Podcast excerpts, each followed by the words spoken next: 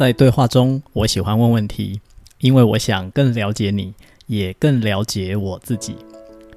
谢谢你来听，我想问问题，欢迎分享给你想更了解的那个人。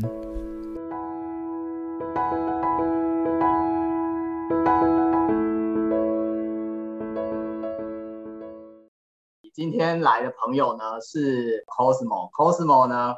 他在啊、呃、房地产领域，在我的房地产领域算是启蒙我的一个很重要的导师。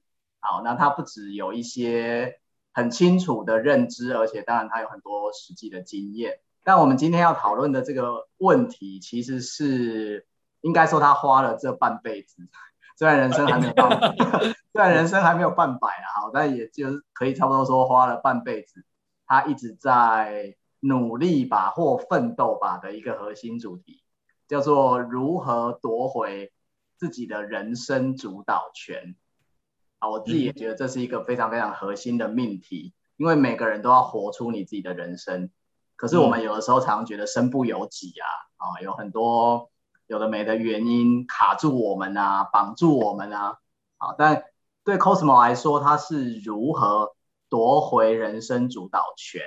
好，当然，他最近把这个快半辈子的心路历程写了一本书，就叫《初级吧，夺回你的人生主导权》。但我相信看书是很精彩，但听本人说是更精彩。好，所以我接下来呢就会请 Cosmo 简单介绍一下自己，然后我们就开始来聊。OK，呃，各位听众大家好。其实对我来讲，吼，就是夺回人生主导权这件事情呢，呃，的确是用了蛮大半辈子在经历的。那我先讲一下我个人的一些经历，哈，就是主要是因为呃小时候的关系，那三岁因为父亲就离世了，哦，因病离世。那母亲呢，一个人要带着五个小孩子长大，那母亲又只有小学毕业。原本觉得嫁了一个好归宿，然后是个小康家庭，然后也觉得生小孩这件事情是一件快乐的事情，养育儿女是一件快乐的事情，所以一口气就生了五个，啊，只是没有想到，呃，人生会是这样变化，所以来到了一个，呃，就是小学毕业的这个妈妈要带着五个小孩子去生活这样的一个过程，的确是蛮挑战的。呃，所以小小时候虽然称不上说什么多困苦，然后家徒四壁，呃，但因为妈妈从呃小时候就一个人要兼三份工作，又要照顾五个小孩的那样的生活，呃，的确也看尽了人生百态。哦、呃，妈妈也从事过一些事业，也想要也开过撞球间，然后也做过一些小生意，但都有一些挫败的经验。啊，这个挫败的经验，有些我还没有写在书里面，可能因为刚刚有说要比书更精彩嘛，啊，所以就稍微透露一下。所以呃，也也经历了一些啊，比如说开撞球间，在那个年代，因为、嗯、呃没有缴保护费，嗯，知道要交给谁嘛，哦，就会被某一些、嗯、呃我们误以为是保护我们的人，没错，然后却被呃影响。对对对，就没有被他保护到。啊，没有被他保护到 啊，没有被保护到，还会。因为他去保护了别人，对，呃、间接的会影响到呃我们，然后又或者呢，直接来我们店里面找茬都有，然后、呃、所以小时候其实呃也就没有呃太多的物质上的呃可能啊，要、呃、包含我们可能要常常接很多人的这种呃就是物资，然后接受很多人的赞助捐助。嗯嗯，甚至呢，呃，要有人的出手相助借钱这件事情，那我们才得以度过一个呃可以上学、可以生活的、可以有饭吃呃的一个过程。了解。呃，那当然，渐渐长大的过程当中呢，就你知道那个就是从心理层面来讲的话，它其实会有一个呃无形的束缚存在。啊，包含矮人家一截啊，又包含觉得自己自卑啊，又或者觉得不足啊、匮乏啊等等，有很多内在的层面导致会有另外一个人格产产生，就会很想要去、嗯、呃，就是追求，嗯，补偿、追求？或补偿的一个过程。那所以呢，就会觉得有一天我一定要出人头地的那个心情、嗯、啊，要。要回家能够呃那个叫什么衣锦还乡，衣锦还乡，对对对，要对妈妈能够、嗯、呃让妈妈可以扬眉吐气，对对对，或者让她骄傲之类的那个心，那当然我觉得是一体两面的，也因为这样，所以会带来了一些呃。心灵上的一些呃不健康的发展，哦，我简称不健康的发展。嗯、那当然，我觉得还蛮幸运的，就是说，呃，当进入到台积电工作，然后念了大学，进入到台积电工作之后呢，呃，也开始了思索了这样的人生的议题。我、哦、大概在二十四五岁，那也去接触了一些心理成长课程，呃，嗯、才慢慢发现到一些呃自己心理的状态。嗯、那经过了这十几年的修炼或修行。嗯，然后慢慢的来到一个呃相对明了某一些状态下，它是怎么产生的，以及呃在这过程当中也突破了一些不管在物质上或心灵上的束缚。嗯、那从过程当中渐渐的夺回人生的主导权。那当然在呃一头栽入房地产的世界，我觉得也是因缘际会，就是因为有一些那、朋友的邀约，所以呢一头栽进房地产的世界。了解，那，那我我要在这边先稍打断一下哈，因为其实你刚前面这一大段已经都非常精彩，而且有几个点呢，我觉得是今天我们这个主题叫做如何夺回人生主导权很关键的，是因为你前面谈到了环境造成我们的影响，形成了一些束缚，的这个束缚可能有心理层面的束缚，然后也有物质层面的束缚，是的。哎，这个我觉得我们在后面可以好好展开一下。但是如果在展开后面的细节之前，嗯、我如果就先一个很大的今天的主题说，就如果一两句话，如何夺回？哦，如何夺回？我呃，我认为是在醒觉的过程当中，不断的去挖掘呃，发掘自己内在的状态，嗯，从而能够进行做一些调整。嗯嗯。这是比较形而上的一个呃说法。嗯、那如果在外在的呈现的话呢，会有另外呃的的我个人的见解。呃，如何夺回的话，会是在你呃呃经历的过程当中呢，把自己摆在一个呃相对正向的环境，又或者有醒觉的环境里面，嗯、然后不断与这一类的人去进行互动、交流、沟通。然后呢，进而呃从别人身上反射到自己身上，然后呢去调整自己的所有行为，又或者做法。好，在你刚刚的这一段里面就有很关键，不管是形而上的说法或实际的说法，其实你提到的让自己处于醒觉的状态，我觉得这非常重要。好，我想这也是我们可以交朋友交这么久的很重要的其中一个原因，就是我们都认为人要清醒的活着是非常关键的一件事情。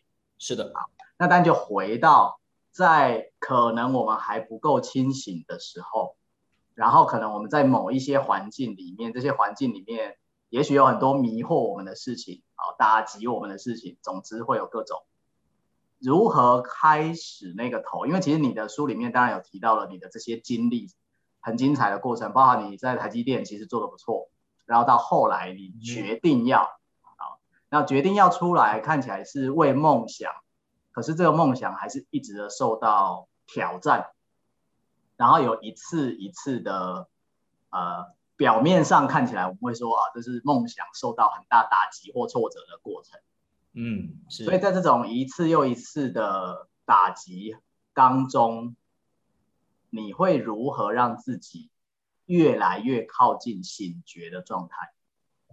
呃，我要先诚实的面对这件事情。嗯，其实呢，呃，大部分能够听到这一类的言语，基本上都是事过境迁，事后诸葛。嗯啊、呃，如果你在那当下问我，我还真的讲不出来。啊、我要先诚实这件事情。嗯，所以呢，各位，如果你现在正在经历这样的过程当中的话，呃，不是个问题。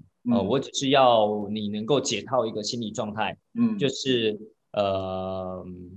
别去批判论断你自己，嗯啊，因为那会掉入一个无限的深渊，嗯、啊，也就是说，你所做的所谓的错事，又或者是你所做的，你所得到的一些失败，又或者在众人眼中，你好像呃犯了多大的罪过，啊、无无关紧要啊，不管在人世间我们经历到了这些所谓的负向呃错的呃的这类的东西，那我只想要邀请各位啊，就是。不要一直去论断自己，而是不断的回到一个呃状态，就是问自己，我还能够啊、呃、有什么样的选择？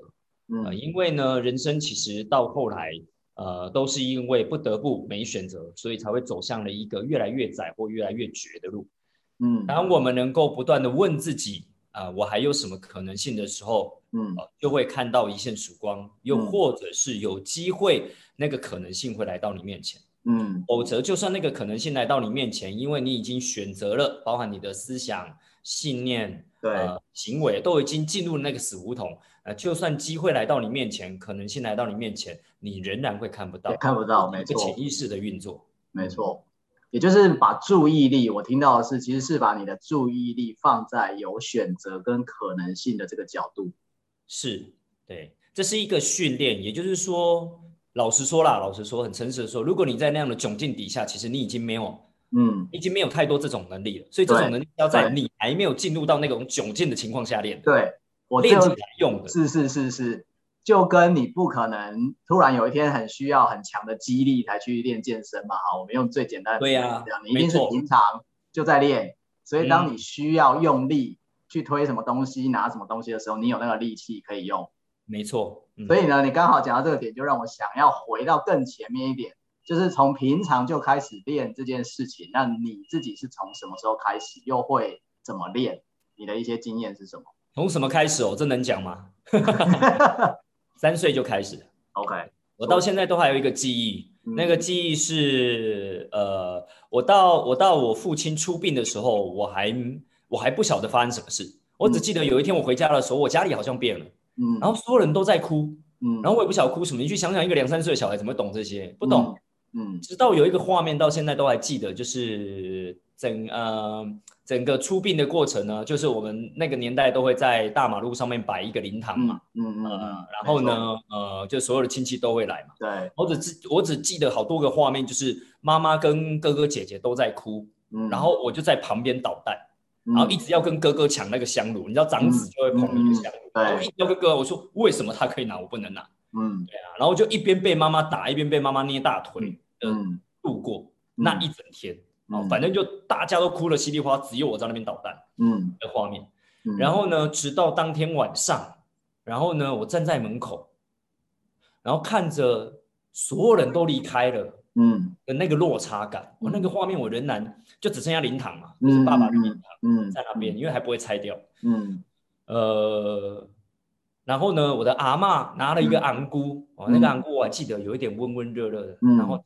放在我手上，叫我吃一点东西，嗯、因为我整天几乎没什么吃东西，嗯、大家也顾不到我。嗯，对啊，然后就捧着那个昂菇看那个灵堂，嗯，然后突然发现我的人生好像变了，嗯，所以你刚刚问我说从什么时候开始，嗯，就从那个记忆开始，嗯，我发现我好像不能够再像以前那样子。虽然到了这个世界也不过才两三年，我我爸七十一年离开的，我六十八年出生的，所以大概三岁多的时间，嗯嗯嗯，不到四岁，所以呢，在那个状态底下，就突然呃有一种有一种觉醒的感觉，就你的世界不一样了，对，然后会觉得我要开始去想一些东西，就这样而已，就只是一个念头的萌芽，所以接下来我的人生开始不一样，就不管到了幼稚园，到了小学，因为。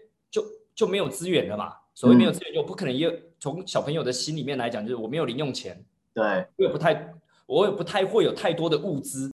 对，人家有好的橡皮擦，我一定没有。嗯嗯，所以就开始去想可能性，嗯，然后开始去想我要的东西要怎么换来。嗯，我还记得有一件事情，在我人生当中也很重要，就是呃，也是我人生当中第一次做所谓的丰盛交换。嗯。就是我，呃，呃，就是有一个亲戚送了我一台小小的回力车，就是往后拉可以往前跑。对哦，他那个年纪是非常非常珍贵的一个礼物的。然后那几天都带着他去幼稚园，也带着他。嗯，对啊。然后有一天下课，我太想要荡秋千了，太想要了。然后我就跟那个小朋友说：“我给你这个呃小汽车，然后你把荡秋千让给我，好不好？”嗯，对，那个小那他马上说 OK。嗯，然后我在那。短短的不到十分钟吧，我就享受了我想要享受的，嗯，但回到家就被臭骂了一顿，所以这是一个很就是小小朋友的呃，就爸爸妈妈或哥哥姐姐，如果他们不懂这些，他们的教育就会是你做错事，嗯、没错，你怎么可以拿一台这个去换一个荡秋千？你不应该这样，哦、没错。但在我成长的背景当中，我不这么觉得，我觉得我当下做的还不错。OK，但你后来我讲到这个丰盛交换的这个，对。对，呃，对，有机会可以去换，所以我才会后来延伸出我拿我的天赋才华去换就好了，okay, 不要拿有形的、有限的物质去换。对，因为无形的东西它可以有无限的可能延伸，啊、对，嗯，而不是一台汽车，小汽车换完就没有了。对，但你刚刚讲到一个很重要的点哈，就是大部分的教育啊，我我譬如就像你刚刚讲，嗯、很多时候小孩可能觉得当下他其实有一些体悟，可是他身边的人因为不懂，他们可能就想要打压这种体悟。是的，好，听你来说，这种打压好像对你并没有造成太大的影响吗？嗯嗯，没有，所以我从小就是一个叛逆的人。哦，OK，我会不断的去验证。对啊，哦，家人都觉得考试考一百分拿第一名就是对的。哦，我又不是做不到。好啦，小学二年级我有一次就考了，那一次还考了五科，我还特别挑了那一次。以前都考四科而已。嗯，然后不晓得那一次是为什么考五科。OK，我就考了一次五百分。嗯，空前又绝后。嗯，然后回家把考试卷摆在地上，然后就跑去玩。OK，只是想证明说，其实可以做到，也不是什么大不了的事。对啊，你们你们要要要称赞，我也可以做给你们称赞。但那又怎么样？然后后来呢，就得到了一大堆的人嘲热讽。我就想说，那那我干嘛那么干嘛那么那么那么那么呃，就是去 game 自己，然后做自己不一定开心的事情。哎，所以如果你这样说的话，我就想到，就是这种有点叛逆嘛，哈，然后就觉得说，反正我就试给你看的这种状态。嗯相较于我们来说，相对性啊，相较于比较温良恭俭让的小孩，对，所以在这样的状态下成长之后，关于要夺回自己的人生主导权，他是不是就有非常大的差异？因为你也阅人无数。误会了耶，其实温良恭俭让的人，呃，他的内在仍然可以是坚强的。嗯，温良恭俭让比较是在外在的一个呈现啊，我们一般人认知的。嗯，啊，但在每个人的内在都可以有一个坚毅坚强的心。嗯，只是用不同的形式，像我是用叛逆的形式去呈现，嗯、用一个外显，用一个激动，用一个所谓比较高能量的方式去呈现。嗯，但对有一些人来讲，他虽然是温良恭俭让，我反而认为他的内在也可以形成另外一股一股稳定、稳健又坚强、坚毅的力量。嗯嗯，我觉得不冲突的，因为内在的力量永远都是殊途同归的。嗯，那是在外在的呈现有呃截然不同的呈现。OK OK。没错，太好了，本源嘛，哈，内在的本源其实是都在的。所以讲到这里呢，我就想接着你刚才讲的这个束缚，因为我觉得这个会是对现在正在听的朋友蛮珍贵的一件事情。是的，就是当我们遇到了不管是心灵上的束缚或物质上的束缚的时候，怎么让自己的内在力量是可以坚定跟逐渐成长的？呃，先讲另外一面。好，大家都想要跳到下一个步骤，直接想要往所谓正向的方向，又或者、嗯、呃有力量的方向前进。嗯，好，那另外一面是什么？另外一面就是你的障碍。嗯，呃，就是有些嗯有些修行人称之为业障嘛。好，嗯，那这些的障碍其实就比较科学一点或现代化一点讲的，就叫能量。你有一些负能量阻碍了你，嗯、或是你有一些负向的想法、信念阻碍了你。嗯，那我常常会讲说，这些东西，除非你先意识到它，嗯，接纳它，与它相处，嗯，又或者去经历它。当他经历完了，你才不会在往前进的过程当中受到这些阻碍。嗯、因为最终研究大部分呢、啊，因为我咨询过呃数万人次嘛，那、嗯、呃大部分遇到的都是有这些障碍，所以他没有办法继续往前。嗯，呃，所以呢，要如何的有效的往前，那反而对。几乎啦，我觉得认为几乎社会上百分之八十到九十的人都要先过这一关，呃，所以身心灵课程有时候才会讲越抗拒越持续嘛。没错啊，没错。你抗拒自己这一块，对，你抗拒自己不愿意接纳自己，那他这个能量就离不开。嗯，因为就佛法来讲的话，就佛学来讲的话，他在讲的就是生根灭，万事万物都有它的生根灭。嗯，一个能量的出现也就会有灭掉的一天。嗯，但它为什么会持续存在？就是因为你滋养它。所以越滋养，它就越存在。嗯，你越抗拒，它就会越持续。嗯，所以某程度上，在这些负面能量，当你能够接纳它、消化它，有一天它会离开的。只是对越修行越清楚的人来讲，他让它离开的速度越快。没错，我们一般人暂时还没有办法去管理怎么样不让负面情绪来，嗯，但我们有能力可以慢慢练就，很迅速的让这个负面能量离开。这是我们可以练的。直到超越某个临界点的时候，你自然而然就不再受某些事件的影响，自然而然就不会有负面能量，呃，就有少一点的负面能量来到你身上。我觉得这是一个循序渐进的过程，才能够呃，这个部分相对的负面能量降低了，才有机会谈论所谓的正向能量的往前。所以那个看见啊，首先是承认跟看见，就像你刚刚前面其实提到，必须要很诚实的面对自己这件事情。是的，嗯，因为看见他，跟他相处，理解他，然后另外一方面，随着自己的意识。我的词语叫意识层次的变化，就像你说的，嗯、意识层次变了之后，可能同样的事情再来，以前对你来说可能像被石头打到，现在可能只是像风吹过去一样，嗯，它就会造成这个差异。可是要造成这个差异之前，是你要先能面对这件事，嗯，所以从你的经验，比如说你从台积电离开，然后开始想要开展你的梦想，然后当然到你做了很多各种不同的验证，因为你的精神一直就是要做嘛。从实践当中去验证，是的。那这个验证的持续的过程中，你打破了哪些束缚？如果从刚刚这个角度来看，嗯，每一个阶段都有打破不同的束缚。嗯，那呃，如果要讲深度一点的，我稍微点到就好了。要讲深度一点的，那一定是内在的束缚。嗯，所谓内在的束缚，其中一个就是对所谓的家境不好的匮乏感。嗯。因为这个的匮乏感会导致我丰盛不起来，嗯，很多人赚不到钱啊，这也是这个我扣回来这个一笔，就是很多人想听的。很多人赚不到钱，其实并不是在于他能力不好，没错，而是在于他的财富容量并没有长大，或者赚到了钱但留不住。哎，对，那那都包含在里面，就是你不富有嘛，不管外在物质上的富有或内在的富有啊，其实都来自于内在的匮乏感。嗯，那那个匮乏感，又或者那个不配得感。嗯，都会让人们呃不断的吸引来验证你的这个想法是对的，嗯、就是你够匮乏，嗯、你够不配得，嗯，因为你吸引来的嘛，啊，那你的外在的呈现也一定要这样验证嘛，不然你的信念怎么会真呢？你怎么能够存活下去？对，对我们的存活是来自于我们相信我们的信念的存在，外在总是支持信念啊，外在总是支持信念，我们会不断去验证。所以这个的束缚对我的人生来讲是一个相当大的束缚，当然也是一个对我来讲人生当中很重要的历练跟操练。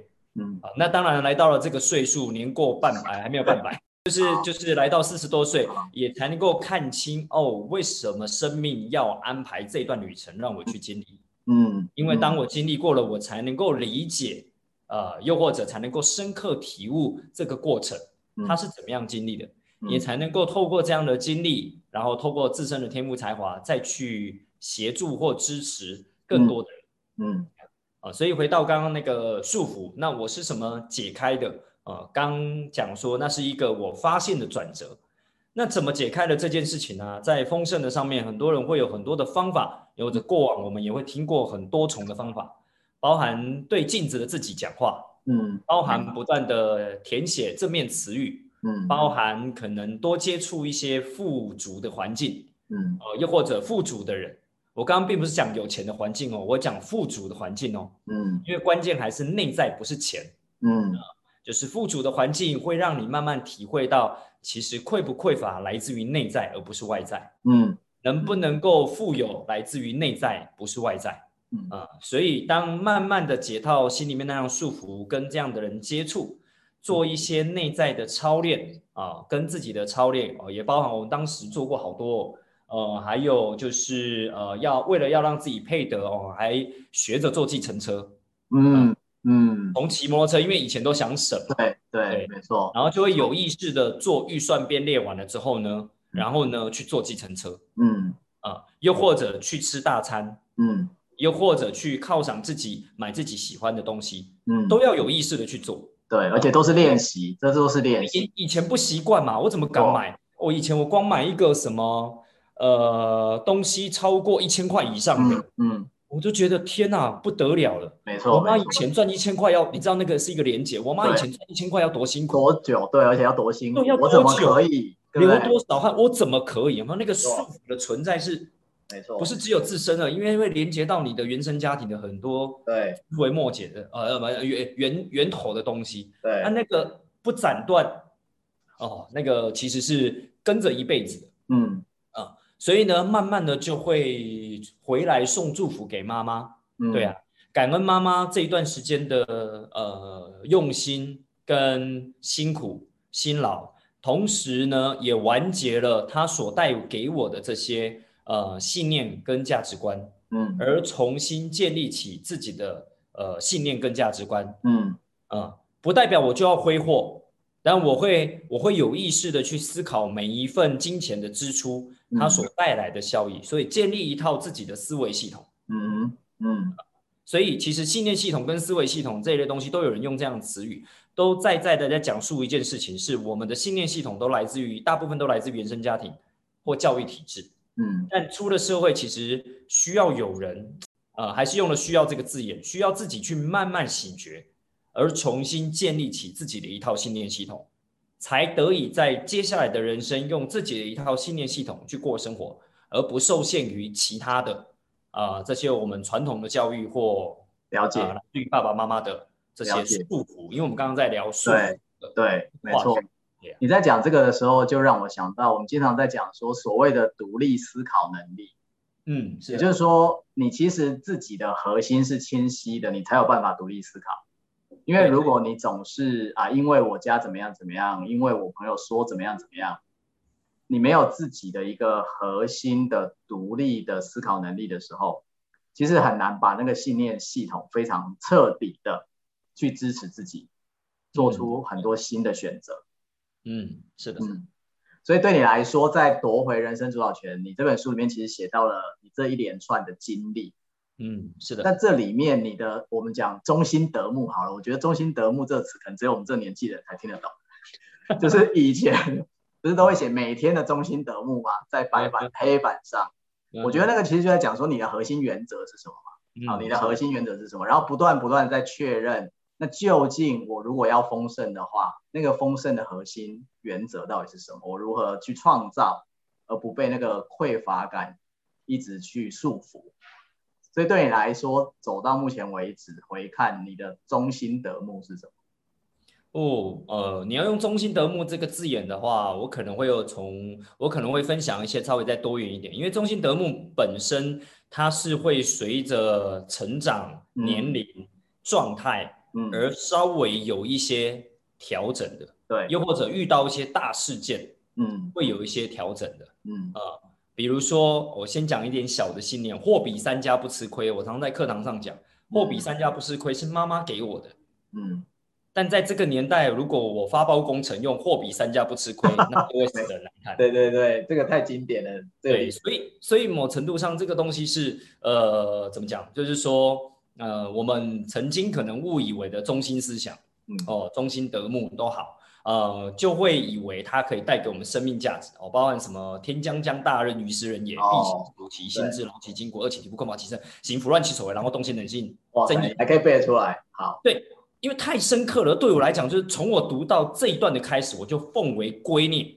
嗯，奉为我的中心得目，好，直到什么时候把它放下？直到发现。呃，有一个人啊、呃，另外一个教练跟我讲了、嗯，说你实在是非常的不配的，嗯，突然就醒了，因为我为了遵循刚刚那一段这么长的，嗯，对啊，中心德目好了，中心思想，那我当然不能够配得啊、嗯，我一定得要苦嘛，一定要苦对啊，对啊，必先苦其心志嘛，劳其筋骨嘛，我怎么要配？我怎么可以配得呢？啊、对，有没有？那是冲突的。啊，当然，后来又再过了一段年纪，我就会学会把这两个东西融合。嗯嗯，所以关键不在于字眼上的这些字眼，因为呢，可能当年的作者他的意思不是这样的，对啊，所以这里面的影响有非常的多元，它同时在影响我们的那个中心德目、中心思想，对啊，啊，又或者我们的原则，那这个的影响都会互相的撞击、撞击、撞击，然后来到某个阶段，就会有对这些。可能曾经获得的知识资讯，重新有一个新的认知，嗯嗯，那这个认知就会有不一样的再调整，或者再聚焦，或再形成一个新的原则出来。了解，完全可以了解。你刚才在讲这一段，尤其是苦其心志的这一段的时候，我觉得大概我们这个世代很多时候都是受这个训练。然后我就马上想到，我自己对于这一类的束缚，一次也是很深刻经验的体会，就是我的家庭都会告诉我说，人生不可能不勉强。对呀、啊，你一定要 有的时候要勉强自己，对不对？才能得到一个圆满的结果。嗯哼，好。所以呢，这件事情也被我奉为圭臬很多年之后，我发现 其实完全不是这么一回事。对呀、啊，完全不是这么一回事。对，你完全可以既不勉强又圆满，这完全没错。对，这完全不冲突。同意。但然而，这个过程我们确实都是要经过很多心智上的操练，包含意识上的操练，然后再从实际的行为当中去慢慢重建啊。我会用重建，因为重建信念系统嘛，重建信念系统。嗯嗯，对，好，所以呢，你的主导权夺回到目前为止，好，到了现在这个年纪，嗯，你自己有想到再接下来来讲一下你的接下来好？哦，接下来哦，呃，因为人生还在持续啊。先谈主导权，稍微带到，就是我通常会简单的分为金钱的主导权、时间的主导权跟心灵上面的主导权。嗯。所以呢，在目前这个阶段，其实说真的，在这三个方面的主导权，你要说有没有全部夺回？嗯，呃，我们不能够用全部夺回的这个字眼，因为大家都会很想要有一个、嗯、有一个终点啊。对，但其实人生不是用一个终点来看的，它是一个方向。人生其实是无限赛局的概念。啊、对对对对对，它不会有一个所谓的。就到这里哦，一切 OK 了，然后从此怎么样？没有这种事。对对对，没有这一回事，它就是一个形式上的转变或转弯。对，在金钱上面的主导权，哎，的确，我在某程度上吃个东西，我当然很有主导权啊。嗯，对啊，要盖个医院，然后拍摄一点都没有主导权在金钱上面。哦，盖个学校，我们很想要盖一个学校啊，盖一个财商的学院，嗯，让大家重新明白什么叫财商。嗯，但目前对这方面的主导权的金钱上面主导权还不够有。当然会往那个方向前进。对对对，而且有很多可能性啊，因为现在搞不好不见得就要盖个什么。对呀、啊，在后疫情时代，各种可能学校的可能性都可以出现。对，然后比如说在时间的主导权上面呢，嗯、呃，可能因为创业，所以很多时间会被所谓的创业给占据。嗯嗯。那当然，你说有没有主导权？当然有啊，我、嗯、我想请假，我就可以请个十天假。嗯，对啊，我就可以请个十天假，然后去。呃，做我想做的旅行，然后有我的经历，我想要经历的东西，嗯，对，所以你说某程度上的主导权都是有的啊。那心理上的主导权当然也呃，就是照样造句，就是某程度上心灵主导权是有的，嗯，啊、在大多大部分的情况下，我们是可以随心所欲的，嗯，那少部分我们还在修炼啊，尤其是另一半嘛，哈、嗯，总有我们修炼不完的。环节啊，那是一个方向啊，又或者是可能小孩子。啊，都有我们修炼不完的环节，毕竟他们一直在成长，他们也在变化，我们也在变化。没错，没错。所以心理上面的主导权还是有些部分会受到外在的一些影响啊。嗯，那接下来的下一步对我来讲啊，无非就是往下一步的前进，那就是继续前进啊，就是我们讲修行，直到没有了这口气的存在，那否则我们都是在修行的阶段。然后以及呢，呃，在人生的主导权上面呢。会继续去透过分享啊，这个这也是我很重要的一个关键。嗯，呃，为什么会出书也是一个这样的重点，就是透过分享回来再整理自己。嗯，透过分享去引导别人去呃，就是跟别人的互动啊，像这样的访谈，能够再回来省思自己。嗯，呃，那我觉得是一个呃，到了一个正循环的状态啊。哦哎，正循环，正循环这个很重要。你再多说一点正循环，然后也让我们听的更多朋友去理解到，要形成这个正循环，它可能会是一个什么样的过程？嗯，我用一般人比较容易懂的，就是正循环，就是会有一个临界点。这个临界点我常常用逻辑来讲，大部分人比较听得懂的，就是你每天的正能量的时间大过于负能量，就是你的正能量时间超过五十点零一 percent 这种，哎，就可以了，就可以了。当你过了这个临临界点。嗯，不可逆，啊，它会不可逆，很特别。哦，为何不可逆呢？说一下为何不可逆？大大家都会以为是可逆的，其实是不可逆的。嗯，对，因为在能量的观点里面，基本上你过某个临界点，它就已经存在了。啊，对呀、啊，所以大家就会说，哎，那为什么有些人上去又下来？你只是看到表象，嗯，表象的上去下来，很有钱的，为什么他还会家道中落？嗯、你误会了，我们在讲的是内在，嗯嗯，他有钱的并不一定内在的正能量是五十一 percent，嗯嗯，没有啊，所以我们在讲的是内在正能量，呃，超越超过五十一 percent。大约会有一个你进入到正循环的状态，那怎么样能够进入到五十一 percent 的正能量的循环啊？不就是每天带个录音机在身旁就好了吗？先把你所有讲的话录下来，就知道到底占多少 percent 的吗？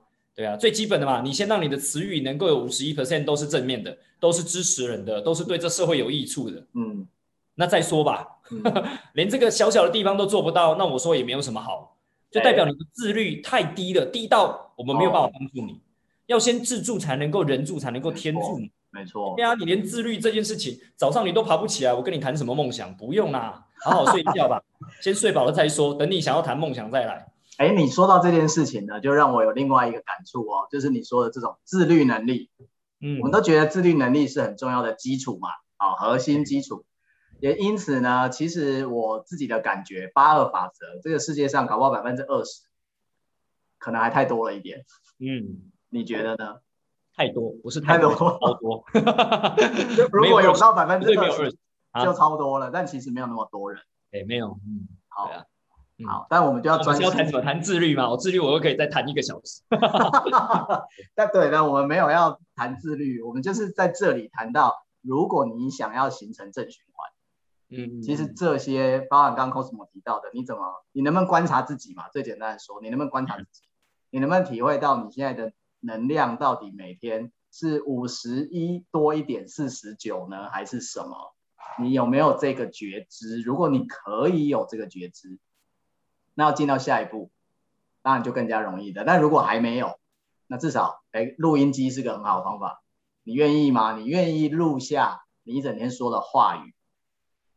其实就是不断的自我检视啊。对，刚刚讲那个方法，你可以用别的方法取代，但是不断的自我检视，讲的每一句话，像我有一段时间在做咨询啊，对来到我面前的人啊，嗯，我其实有两个 Cosmo 同时在现场，哦，一个 Cosmo 在做咨询，一个 Cosmo 在另外检视自己，对，然后我在检视我讲出来的每一句话，没错，没错，这个应该是要一直存在的，因为这个检视自己的能力是能够醒觉的很核心的，是的。一个能力了。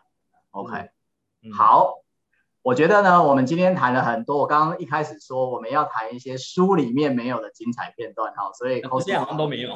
对，那 Cosmo 就讲了很多，真的是书里面都没有的。但我想要跟大家说的是，如果你想要更了解所谓验证这些过程，所谓打开这些束缚，到底他在实际的经验中发生了一些什么？Cosmo 有很精彩的经历。啊，在他的书里面，当然尤其因为他现在的他的专长，跟他我自己很佩服就是整合资源的这件事情，他都在房地产这个领域有很深的耕耘啊。那现在也还持续的，现在又到了我感觉啦，又到了一个新的阶段了啊，房地产的这个阶段，所以都可以去书里面好好看一下他的这个过程是怎么一回事。当然，永远重点并不是他做了什么事。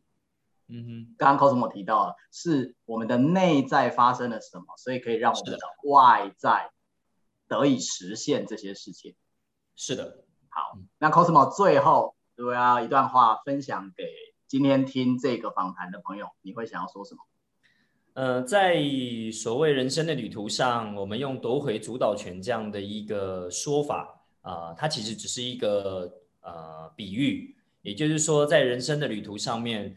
呃，你想要去经验你想要的人生，体验你想要体验的人生，只要带着觉知，带着醒觉，我都很鼓励你去，好好的去经验它。经验过了，你的内心才能够真诚、诚实的面对自己，跟面对这个世界，也才能够越来越往你所谓真正想要去的方向前进。鼓励大家，就是继续坚持下去，加油。嗯，好，谢谢 Cosmo。永远是真实的看自己，没有什么没有什么第二法则啦，其实就是真实 的去看自己。OK，好，谢谢 Cosmo，我们今天就先到这边。谢谢